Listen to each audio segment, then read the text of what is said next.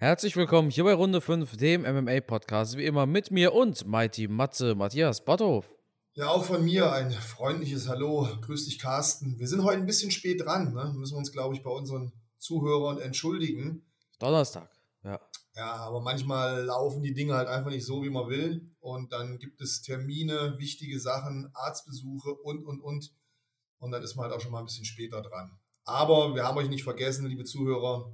Heute am Donnerstag, etwas später als gewohnt, sind wir für euch am Start. Und ich denke mal, wir haben bestimmt das ein oder andere spannende, interessante Thema für euch. Also viel Vergnügen mit der heutigen Podcast-Folge. Ja, Matthias, dein Intro klingt jetzt so, als ob Musik jetzt kommt, aber wir haben keine Musik, die wir einspielen. aber warum gab es keine Episode? Ihr müsst verstehen, ich war in einer zweitägigen Trauerphase, weil ich dachte, McGregor gegen Poirier fällt aus. Und äh, gestern gab es dann die Ankündigung, dass der Kampf doch stattfindet und dann war ich natürlich wieder happy und war gleich bereit wieder zum Aufnehmen. Ansonsten wollte ich fürs Erste von der UFC gar nichts wissen. War schon kurz davor, meinen YouTube-Kanal zu löschen, aber dann kam die Ankündigung. Genau dann, wenn ich äh, nicht wusste, was ich machen soll. Ja, ich ohne hab, McGregor gegen Poirier. Ich habe mir schon gedacht, dass sich das emotional und aber auch körperlich sehr hart trifft. Ich habe dann ja. mitbekommen, da hast du beim Arzt eine Aufbauspritze geholt. Ähm, jetzt geht es dir besser. Genau. Du bist wieder oben auf und äh, ja, kannst deine, deine Connor-Bettwäsche kannst du wieder beziehen. Ja, genau. Also klar, ich habe allen gesagt gestern, ich war beim Impfen, ne, aber heimlich war das schon eher so ein. ja, ne? So, ja, ich so, angesprochen. Ja, kurios, aber lass uns, lass uns mal ernsthaft über das Thema kurz sprechen. Wirklich kurios, was da passiert ist. Und mittlerweile, wenn ich auf dem aktuellen Stand bin, du bist natürlich da besser informiert, du bist ja den ganzen Tag auf Twitter und anderen Social Media Kanälen unterwegs. Aber der letzte Stand, den ich jetzt habe, ist, dass Dustin Poirier sich wohl entschuldigt hat, dass ja. er private Sachen mit, mit sportlichen Dingen vermischt hat und ähm, aufgrund dessen, aufgrund der Entschuldigung, ist wohl jetzt der Kampf dann doch zustande gekommen. Oder vielleicht kannst du erstmal die ganze Story erzählen für diejenigen, die es gar nicht mitbekommen haben. Also, das ist ein spannender Punkt, den du gerade ansprichst, dass du sagst, aufgrund dessen ist der Kampf zustande gekommen. Da komme ich gleich drauf zu sprechen. Maybe, aber Prinz Baby. Das, jetzt, das ist ja, ja genau, die genau. UFC spielt ja da auch wieder noch. Ja, ja, genau, genau. Nee, also im Endeffekt war es so, Poirier hat McGregor vorgeworfen, hallo, du hast damals gesagt, du gibst mir 500.000 Dollar meiner Wohltätigkeitsorganisation. Wo ist das Geld? Du hast es mir nicht gegeben. McGregor hat gesagt, hey, das sollte eine Spende sein. Ich habe keine Schulden bei dir. Und da ist McGregor ein bisschen ausgeflippt, hat ihn wirklich wüst beleidigt, hat gesagt, der Kampf fällt aus. Ich kämpfe gegen wen anders und und und. Und dann hat Poirier gesagt, hör mal, dreimal hat mein Team versucht, dich zu kontaktieren. Du hast nie geantwortet. Und McGregor, ähm, McGregor ging es darum, es kam kein Geld, das hat McGregor selber so auch bestätigt. Aus dem Grund, dass Poiriers Team nicht vernünftig auflisten konnte, wo das Geld hingehen soll und was mit diesem Geld gemacht wird. Und für McGregor sind 500.000 auch nicht gerade wenig. Ich meine, klar, die Leute denken immer, McGregor ist sehr, sehr reich, aber viele vergessen dabei, dass er auch einen hohen Kostenapparat hat. Also, die Leute googeln immer McGregors Vermögen und denken, das ist das Geld, was er auf dem Bankkonto hat. Äh, ist ja nicht so. Ähm, und deshalb wollte McGregor ganz genau wissen, was mit dem Geld passiert, konnte Poirier nicht sagen. Dann gab es also auch kein Cash von McGregor. Dann gab es diesen Tweet von Dustin Poirier. Dann, ja, dann hat McGregor gepostet, hier, ich suche einen neuen Gegner, wer will. Und dann hat die UFC gepostet, dieser Kampf findet statt, ne, diese Grafik da, die wir alle kennen, 10. Juli. Und dann hat Dustin Poirier sich entschuldigt. Und ich finde, es war ein ganz spannender Punkt, den du gerade genannt hast, und zwar, dass aufgrund dessen dieser Entschuldigung dieser Kampf stattfindet, denn ich lade heute um 14 Uhr, lade ich ein Video hoch und äh, das hat gerade den Titel hier, die erzwungene Entschuldigung von Dustin Poirier, weil ich persönlich, weil ich persönlich nicht glaube, dass er das freiwillig gemacht hat. Ich glaube, das war einer der Faktoren, warum dieser Kampf doch zustande kam. Denn, sind wir mal ehrlich, Poirier hat so an sich nichts falsch gemacht. Poiriers Team hat ja dreimal versucht, McGregor zu erreichen. Dazu kam es nie, also zu einer Antwort kam es nie. Poirier hat an sich nichts falsch gemacht und entschuldigt sich hier, als wäre er der Buhmann. Ich kann mir nicht vorstellen, dass er das freiwillig macht, bin ich ehrlich. Nee, kann ich mir auch nicht vorstellen. Und am Ende ist natürlich das Druckmittel von Connor ja, auch ein sehr starkes. Wenn Conor McGregor sagt, pass auf, dann kämpfe ich halt nicht. Kampf steht 1-1, damit können wir beide leben. Ich suche mir einen anderen Gegner. Der größere Verlierer ist dann wahrscheinlich Dustin Poirier, weil er hat dann keinen Titelkampf, er hat überhaupt keinen Kampf und vor allem, er hat diese mega Börse nicht, die er wahrscheinlich bekommen würde, sollte, wenn er gegen Conor das dritte Mal kämpft. Genau, absolut. Und dann ist alles weg. Dann sind die 500.000 weg und die Börse, die er mehr oder weniger privat einstreicht, ist weg. Das heißt letztendlich nicht der allerschlauste Schachzug von ihm, das so in der Form öffentlich zu machen vor dem Kampf. Ich hätte da vielleicht doch noch ein paar Tage gewartet und hätte das zu einem anderen Zeitpunkt, wenn überhaupt, öffentlich gemacht. Ja. Zumal man eben dieser Knackpunkt ist ja, Titelkampf ist ja auch schon weg. Der ist verbucht. Oliveira kämpft gegen Chandler. Und gegen wen hätte Poirier dann kämpfen sollen? Gegen Justin Gaethje? Der Kampf wäre unspektakulär. Das hätte nicht, das hätte auf eine Maincard gepackt, ja, aber niemals ins Co-Main-Event zum Beispiel. Ja, er, also, hätte halt, er hätte halt eigentlich komplett, hätte er dieses Jahr verloren. Ja, ja, das absolut. Weil, weil einer wird gewinnen, Oliveira oder Chandler. Nur die werden ja dann nicht vier Wochen später gegen Dustin kämpfen, sondern die werden dann sagen, so jetzt habe ich den Titel erstmal, ich ja. brauche erstmal eine Pause, das wird dann wieder drei, vier Monate dauern. Wann ist der Titelkampf? Im, äh, im, Im Mai. Im, Im Mai schon. Na gut, es ginge dann. Juni, Juli, August, September, Pause. Gut, mit ein bisschen Glück hätte Dustin dann seinen Kampf im Herbst oder im Winter diesen Jahres um den Titel. Ja, aber will Dustin dann bis zum Ende des Jahres warten? Ich meine, Gaethje ist ja dann auch im Rennen. Ich kann mir gut vorstellen, dass die UFC dann sagt, Gaethje gegen ähm, Poirier. Also, klar, wir reden darüber, was passiert wäre, wenn es diesen Kampf nicht gegeben hätte. Ich meine, jetzt gibt es ja offensichtlich McGregor vs. Poirier 3. Ja. Aber, so wie du sagst, Poirier hatte ja auch kaum eine andere Wahl. Wenn McGregor sagte, ich will, dass du dich entschuldigst, dann bekommst du diesen Fight. Ey, jetzt mal ehrlich, ja. Jeder, der sagt, er hätte sich da niemals entschuldigt, weil das ist mein Wort und so, okay, mag sein. Hätte ich die Wahl, verdiene ich 40 Millionen, indem ich gegen Conor McGregor kämpfe und schreibe zwei Zeilen auf Twitter, dass es mir leid tut. Oder ich kämpfe für 500.000 gegen Justin Gaethje. Boah, aber was meinst du, was für eine tolle Entschuldigung ich geschrieben hätte? Ja, deswegen, es ist äh, so blöd sich das anhört. Er hat Conor ausgenockt, geile Sache und trotzdem ist er für den Rückkampf irgendwie so ein bisschen in der schlechteren Position. Ja, äh, ich muss aber gerade zugeben, 40 Millionen ist utopisch. Das macht McGregor ja. mit dem Kampf. Ähm, ja, das aber auf jeden Fall weniger machen. Aber lass 3, 4, 3, 4 Millionen gegen 500.000 ist trotzdem. Genau, lass es nur ein oder zwei ja. Millionen sein. Ne? Eine Mille ist eine Mille. Und äh, wir wissen, wie hart verdient das Geld für so einen Fighter ist. Der hat vielleicht jetzt auch schon Geld investiert ins Trainingscamp oder in andere Dinge. Vielleicht hat er auch schon irgendwas ins Haus investiert. Man weiß es ja alles. Und das sind ja alles nur Menschen, die natürlich auch mit gewissen Einnahmen rechnen und dann diese, diese Karte auszuspielen mit dem, pass auf, ich kriege noch 500.000 von dir, ja, das hätte er sich vorher besser überlegen sollen. Auch wenn er natürlich alle, ja, alle, alle Fakten und das gute Recht auf seiner Seite hat. Das ist es. Und genau deshalb denke ich, war diese Entschuldigung alles andere als freiwillig. Ja, vermute ich auch.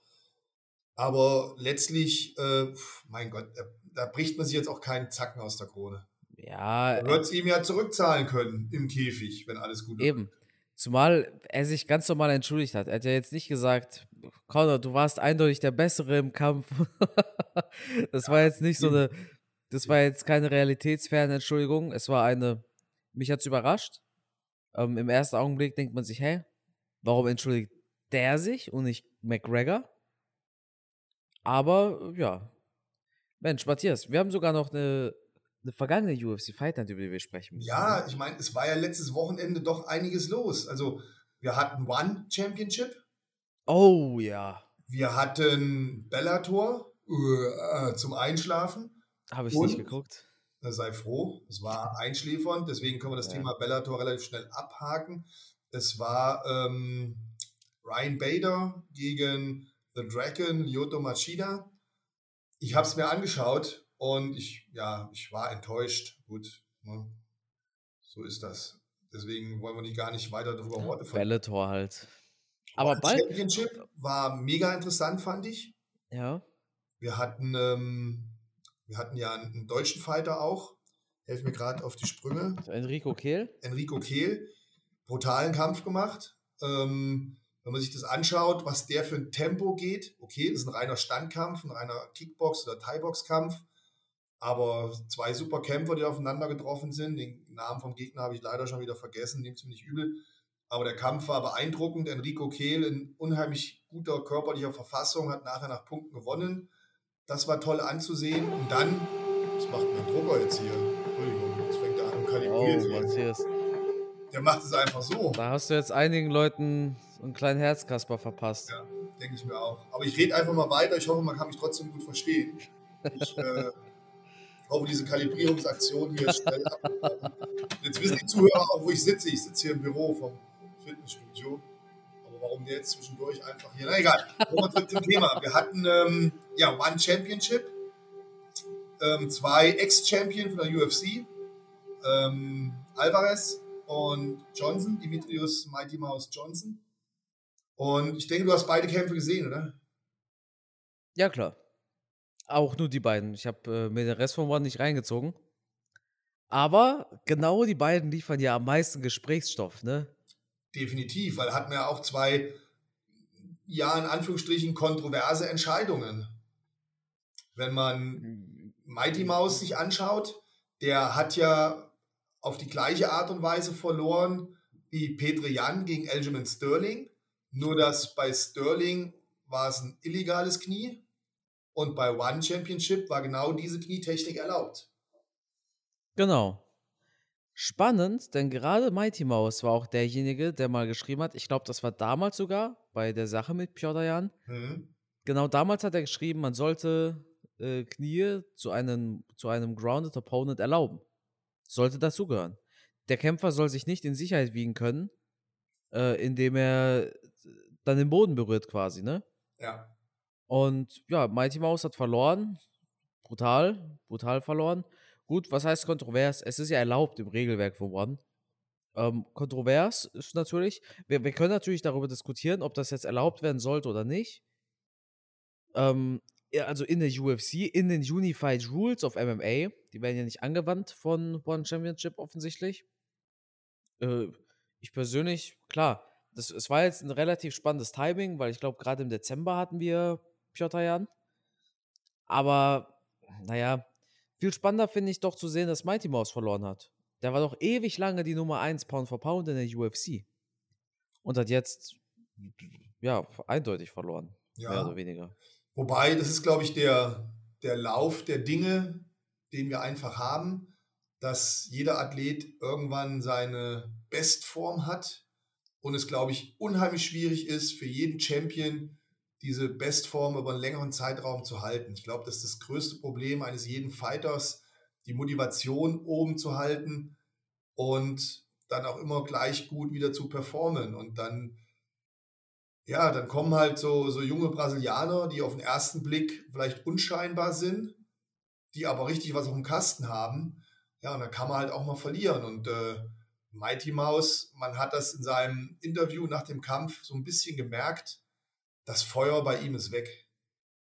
Der kämpft noch, um Geld zu verdienen, aber nicht mehr, weil er das Feuer hat oder weil er ein Megastar ist, sondern es geht nur noch ums Geld verdienen. Er hat dann so mehr oder weniger gesagt, na gut, man kämpft halt, meistens gewinne ich, man verliert dann auch mal. Heute habe ich halt mal verloren. Ja, das so ist halt das Fight Game. Fertig, Bums. Also völlig emotionslos. Ja. Ähm, ja, das ist durch. Das ist durch. Und wenn dann junge, frische, heiße Leute kommen, die sich noch einen Namen verdienen wollen, der Brasilianer, mir fällt der Name jetzt gerade nicht ein. Ah, shit. Mein Namensgedächtnis ist wirklich erbärmlich, aber nehmt es mir nicht für übel. Nur die die brennen natürlich und die sagen sich, oh, der war UFC-Champion, na, dem werde ich jetzt mal zeigen, wo der Frosch die Locken hat. Das heißt, er hat wieder eine ganz andere Motivation, an die Sache ranzugehen. Und das hat man halt auch in dem Kampf auch gespürt, finde ich. Und dann ist so ein Ergebnis letztendlich auch nicht mehr überraschend. Zumal Mighty Mouse war ja nicht nur in Anführungszeichen nur UFC-Champion, sondern die Nummer 1 Richtig, Pound for Pound. Richtig. Bis er dann von Henry Cejudo entthront worden ist. Dürfen wir ja auch nicht vergessen, was eine Wahnsinnsleistung Cejudo da gezeigt hat. Aber ja, also kontrovers fand ich die Entscheidung nicht. Schade für Mighty Mouse, war aber auch ein langweiliger Kämpfer in der UFC. Man hat immer gesagt, ich habe auch immer gesagt, hey, Mighty Mouse, eigentlich ein super Typ, aber einfach in der falschen Gewichtsklasse, weil äh, so, so wenige Kilos, das interessiert niemanden. Aber Figueiredo zeigt, dass das Problem nicht an der Kilogrammzahl liegt, sondern am Kämpfer selbst. Denn Figueiredo, ey, auf den habe ich Bock. Ich will den kämpfen sehen. Ich auch.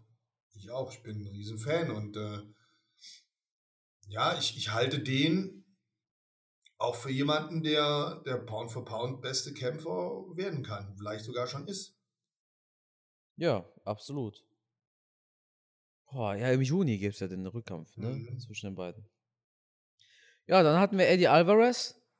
Das war eine kontroverse Entscheidung, muss man zugeben. Also, da gab es die ein oder andere Diskussion auf Twitter und der Referee musste sich auch rechtfertigen.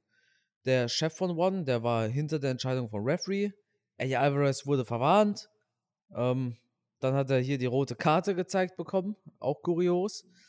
Aber man muss natürlich dazu sagen, Eddie Alvarez hat versucht, bewusst auf das Ohr zu zielen und sein Gegner hat seinen Kopf immer so gedreht, dass er minimal auf dem Hinterkopf landet. In meinen Augen eine total dumme Entscheidung vom Ref. Brutal schade für Eddie Alvarez. Aber was soll's? Also ich, ich, ich kann hinter dieser Entscheidung, die da getroffen worden ist, nicht stehen, bin ich ehrlich.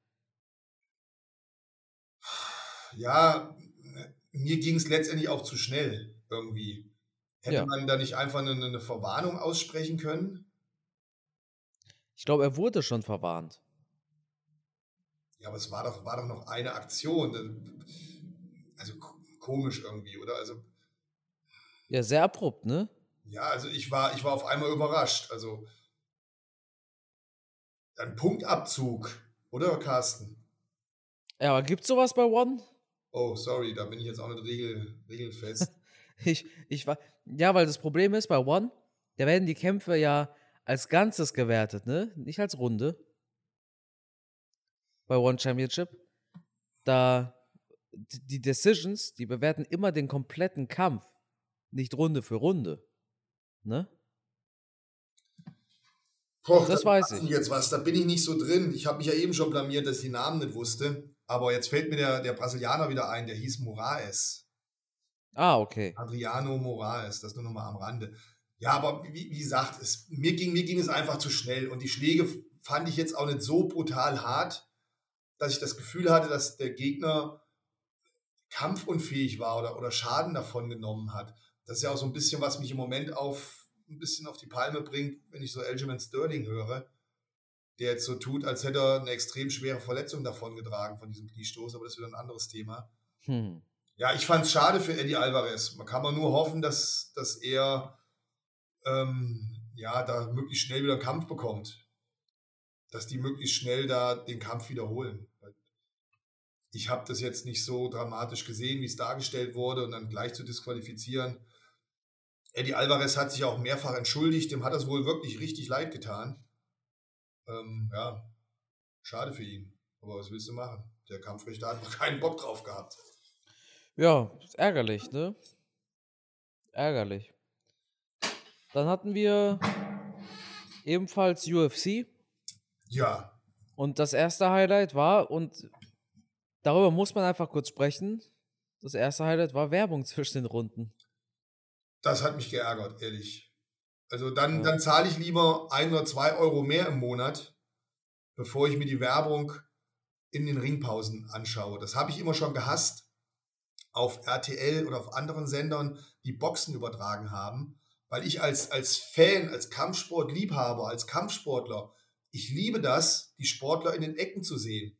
Das interessiert mich persönlich fast genauso viel wie der Kampf an sich. Mhm. Und das, das nimmt auch die komplette Spannung, die Dramatik aus den, Fil äh, aus den Filmen, aus den, aus, den, aus den Kämpfen raus. Ja, klar, weil vor allem bei so einem Mike Perry, der da richtig am Verlieren ist, der da wirklich am, der da wirklich rasiert wird, vor allem da, das, das sind doch wirklich essentielle Teile eines Kampfes, die Pausen zwischendrin. So blöd es klingt. Ja, selbst, selbst in den, ich wollte es ja eben noch sagen, wo ich mich versprochen habe, selbst in den Rocky-Filmen ja, sind ja die Sequenzen in den Pausen, wenn Rocky in der Ecke sitzt, so, äh, Mickey, Mickey, ich sehe ihn dreimal an dem Deal in der Mitte oder so. Das, das, das sind ja ganz wesentliche Elemente und, und auch spannende Sachen. Also ich freue mich da immer drauf, wenn dann die, die Kameraführung in die Ecke geht, was die Coaches sagen, wie so ein Kämpfer drauf ist, all diese Emotionen, das, das baut nochmal eine Spannung auf, oder? Ja, klar. Also da tut uns The Zone keinen Gefallen. Ich hoffe, das ändern die ab und ähm, ansonsten schreibe ich einen Leserbrief, dann sollen sie bei mir einen Euro mehr abbuchen. ich habe hab schon einen Leserbrief geschrieben, Matthias. Oh, sehr auf. Also, also ich, ähm, ja, ich, ich kann mir jetzt nicht vorstellen, dass das jetzt immer so sein wird. Bitte ne? nicht. Ähm, Bitte nicht. Ich, äh, ja, also ich, ich habe da auch ein bisschen mit denen gequatscht. Ich ähm, denke, dass, dass das jetzt nicht allzu häufig vorkommt. Ich war aber auch überrascht davon, wie, äh, wie krass das auf Social Media abging. Ey, bei Twitter. Da haben, sich, da haben sich einige beschwert. Das spricht ja dafür, dass viele so denken wie wir beide. Ja, sehr ärgerlich, ne? Klar, klar. Gut. Äh, ja, ansonsten hier, Mike Perry habe ich angesprochen, mit dem ist es vorbei, oder? Ja, also aus dem wird man auch nicht schlau, oder? Was der jetzt die letzten Male aufs Fressbrett gekriegt hat. Also Respekt, ja. der kann ja wirklich mehr einstecken als so, so ein Kotelett, kurz bevor es in die Pfanne kommt. Ähm, ja, mich wundert es, dass er noch in der UFC ist, dass die jetzt nicht. Ich glaube aber auch, das, das war es jetzt so. Also ich kann mir nicht vorstellen, dass er drin bleibt. Auf keinen Fall. Ist halt auch einer der Kämpfer, wo du, wo du absolut keine Entwicklung mehr siehst, der irgendwie. Doch, aber nicht, nicht nach oben. Der, der tritt halt einfach nur auf der Stelle und, und der kriegt jedes Mal so aufs Maul. Also, boah, ich muss ja schon sagen, kann einiges wegstecken. Gut, er hat zwischendurch mal gegen diesen Mickey Gale, Gale oder wie auch immer gewonnen. Mhm. Punktentscheid, aber ansonsten die letzten Kämpfe, ich weiß nicht. Also das boah, tut schon beim Hingucken weh. Aber das muss er letztendlich selbst entscheiden. Gut, jetzt hat er hat die letzten fünf Kämpfe, hat er vier verloren. Ich bin mal gespannt, was der UFC mit ihm macht. Ja. sich bei ihm, gut. sich wahrscheinlich bei ihm bedanken für seine Zeit ja. und seine Leistung. Und äh, wahrscheinlich wartet schon jemand anders drauf, ihn unter Vertrag zu nehmen. Ja, aber dann kriegt er. Bärnackel, da sehe ich. Da würde er reinpassen, ja. Ja, denke, oder? Ja, das denke wird auch sein Weg sein, weil ansonsten, ja, der tritt auf der Stelle und äh, ja, auf Wiedersehen. Da würde mich wundern, wenn der noch länger in der UFC bleibt. Ja, ne? Schade. Aber gut. Ja, wen, wen hatten wir noch mal im Co-Main-Event? War das Mackenzie? War das? Nein, nein, das war doch, das war doch dieser, dieser farbige.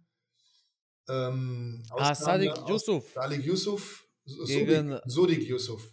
Genau, gegen äh, Arnold Allen, glaube ich, war das. Ja, muss sagen, Arnold Allen hat mir richtig gut gefallen. Oh ja. Äh, brutalst austrainiert beide.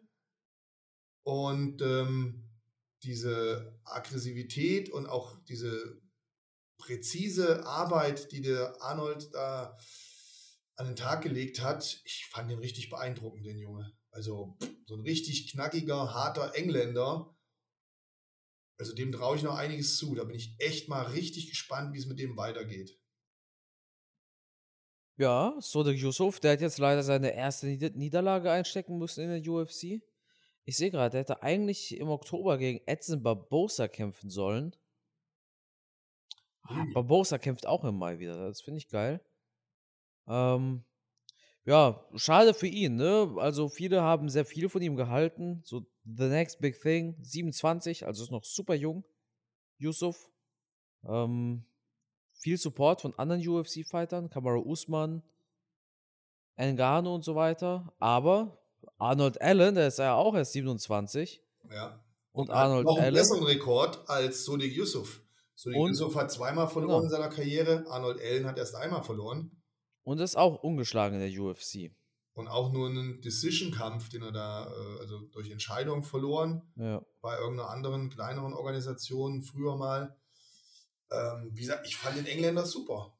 Ich fand Ja. ihn richtig gut und ich finde, er hat insgesamt ein bisschen mehr Waffen gehabt. Sodik Yusuf hat einseitig gekämpft.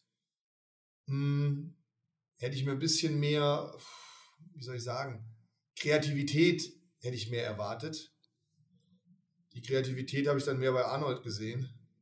Aber auf alle Fälle beides sehr interessante Kämpfer, sehr vielversprechend. Und ich bin mal gespannt, wie es da weitergeht. Wen, äh, wer, ebenfalls sehr einseitig gekämpft hat, war ähm, hier Kevin Holland. Besser aber als gegen Derek Brunson, finde ich. Ja, das kann man ihm durchaus zusprechen. Aber ich glaube, wir haben jetzt hier echt das Problem von Kevin Holland gesehen. Und äh, auch ein Ja. Marvin Vettori hat das schnell erkannt und hat das schnell umgesetzt, würde ich sagen. Oder? Wie siehst du das? Ja, Er effizient. Versucht, ja, er hat versucht, im Stand mit ihm zu arbeiten, hat im Stand auch gute Treffer gelandet, aber hat auch Treffer kassiert und hat dann sich wohl gedacht, na komm her, ich muss kein Risiko eingehen, ich kann alles. Und Marvin Vittori halt auch extrem muskulöser, kräftiger Fighter. aggressiv. Ja. Ja, ja. Und der hat dann einfach mal gezeigt, ähm, ja, wie er mit einem umgeht, der halt ihm körperlich unterlegen ist, der ihm ringerisch unterlegen ist, der ihm am Boden unterlegen ist. Also meiner Meinung nach hat Vittori das, das schlau gemacht. Es macht keinen Sinn, wenn ich merke, oh, der andere ist ein richtig guter Boxer, der andere kann richtig gut kicken. Da muss ich irgendwann auch mal meinen, meinen Verstand einschalten und nicht einfach nach, nach Lust und Laune kämpfen, sondern da muss ich dann wirklich sagen, komm her, das Risiko vermeide ich. Es geht hier um viel Geld, es geht hier um vielleicht in Zukunft einen Titelkampf. Und dann wäre es mir auch zu riskant gewesen, gegen einen Kevin Holland im Stand zu bleiben. Deswegen Marvin Vittori alles richtig gemacht, sehr gut gemacht. Wir haben gesehen, dass Kevin Holland jemand ist, der im Stand richtig gut ist, aber der ja einfach auch diese extremen Schwächen hat am Boden. Zum zweiten Mal. Jetzt innerhalb kurzer Zeit hat jemand die Blaupause geliefert, wie man Kevin Holland besiegt, im Endeffekt. Und das ist, denke ich, sein großes Problem. Ja, so, so ein Kämpfer, man, du hast ja auch so einen gewissen Respekt oder so eine gewisse Angst vor so einem Kämpfer. Das heißt, du gehst sehr vorsichtig in den Kampf rein.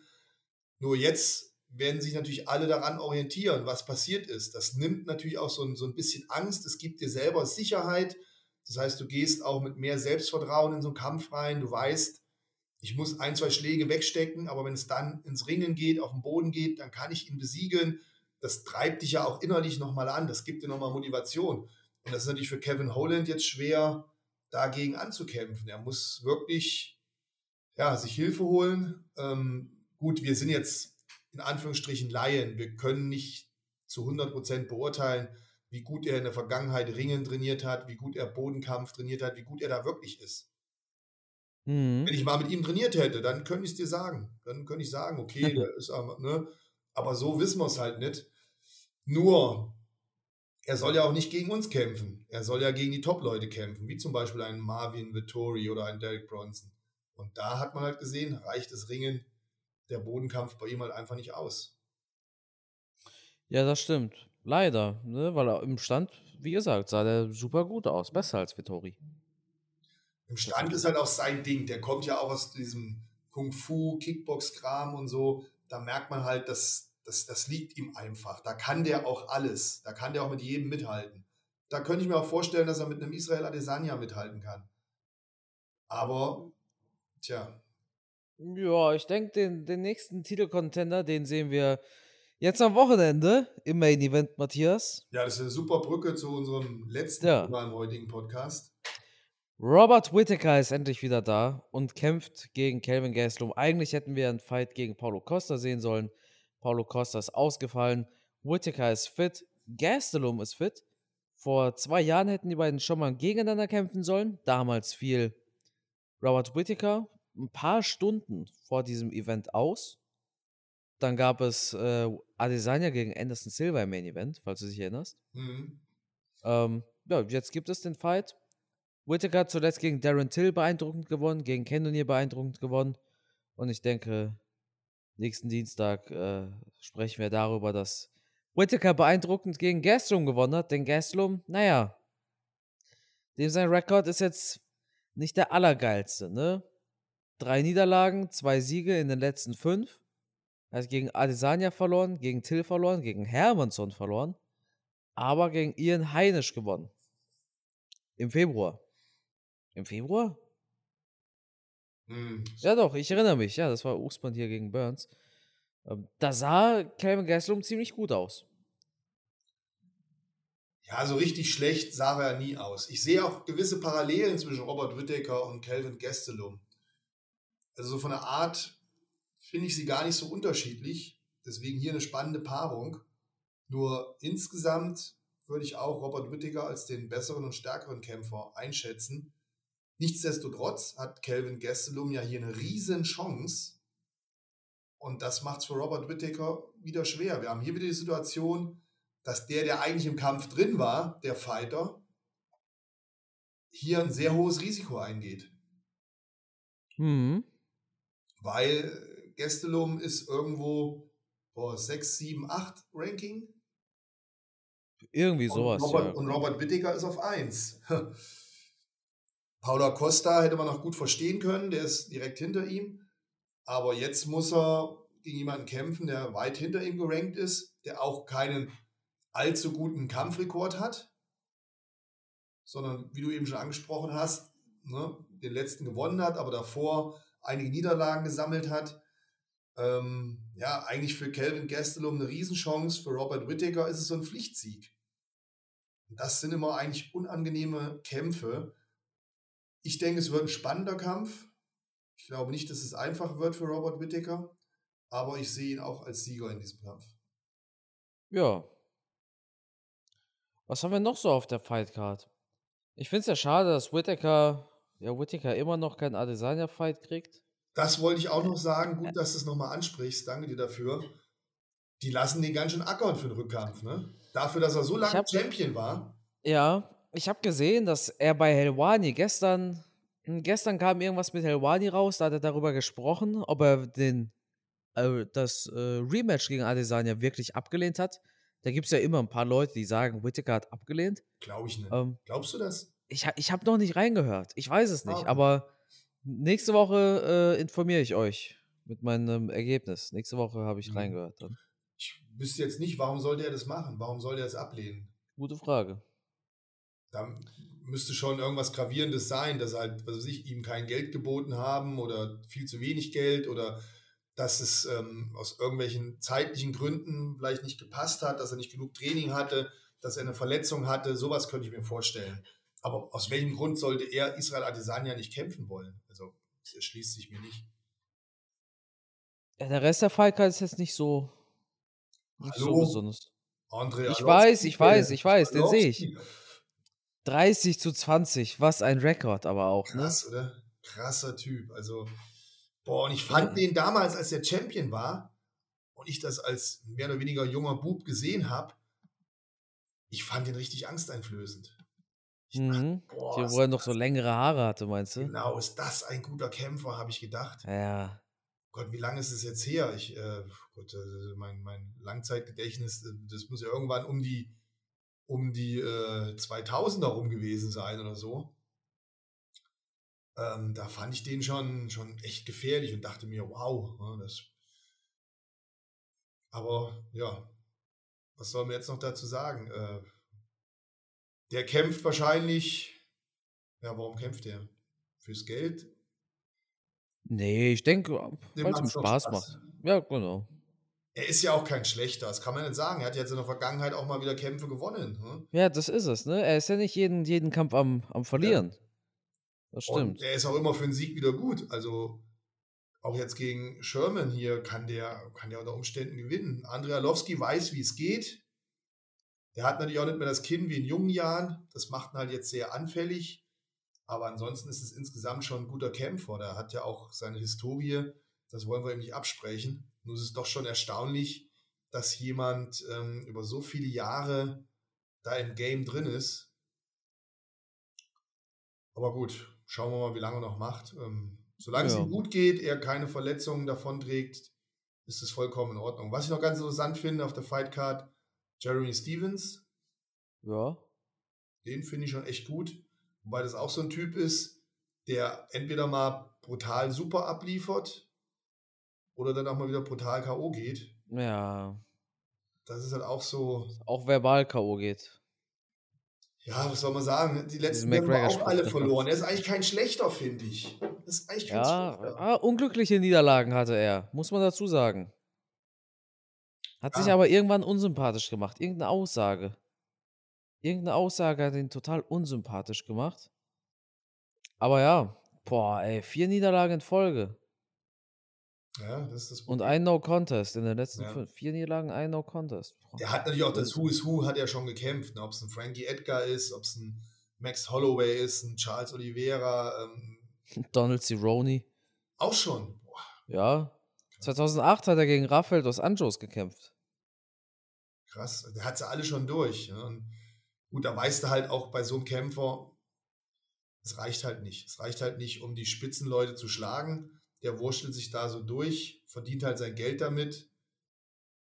Ich sehe ihn gerne, ja. weil er halt auch ein aggressiver Kämpfer ist oder richtig Bums in Fäusten hat. Ich schaue ihn mir gerne an, aber ja, der muss sich halt, halt jetzt, das ist halt so ein typischer Fighter, der sich mit den jungen Wilden rumschlagen muss. Ja. So, so wie Frankie Edgar, so in, in der Position ist er gerade. Ja. Aber er hat auch schon vor 14 Jahren sein UFC-Debüt gegeben, ne? Muss ich mir mal vorstellen, ey. Wahnsinn, ja, der ist schon ewig dabei. Ich verfolge den schon ewig, deswegen hänge ich an so alten Fightern und freue mich ja dann auch, wenn ich die sehe. Ja, dann würde ich sagen, war es das mit der aktuellen Episode. Nächste Woche freue ich mich darüber, wie wir darüber sprechen werden, warum gerade McGregor den Kampf nun doch abgesagt hat und danach zurückgetreten ist. Und dann würde ich sagen, Matthias, das Schlusswort, das gehört dir. Ja, sorry nochmal, dass wir so spät dran sind. Ich hoffe, wir haben euch trotzdem heute gut unterhalten und lassen wir mal das Wochenende auf uns zukommen. Und wenn ich mich nicht irre, danach haben wir ja schon wieder einen Kaufevent mit Usman oh. gegen Masvidal. Das wird bestimmt auch wieder sehr interessant, sich nächste Woche da mit dir drüber zu unterhalten. Da freue ich mich schon drauf. Und da sind ja einige, einige sehr interessante Kämpfer auf der Card. Da freue ich mich wirklich drauf. Also nächste Woche sprechen wir dann zum Beispiel über Wiley Seng und Valentino Shevchenko, Rose Namajunas. Also das sind Frauenkämpfe, die uns, glaube ich, gefallen werden. Ich würde sagen, bleibt gesund, restliche schöne Woche noch oder vielleicht auch schon hier an der Stelle ein schönes Wochenende für euch. Und ja, bis nächste Woche.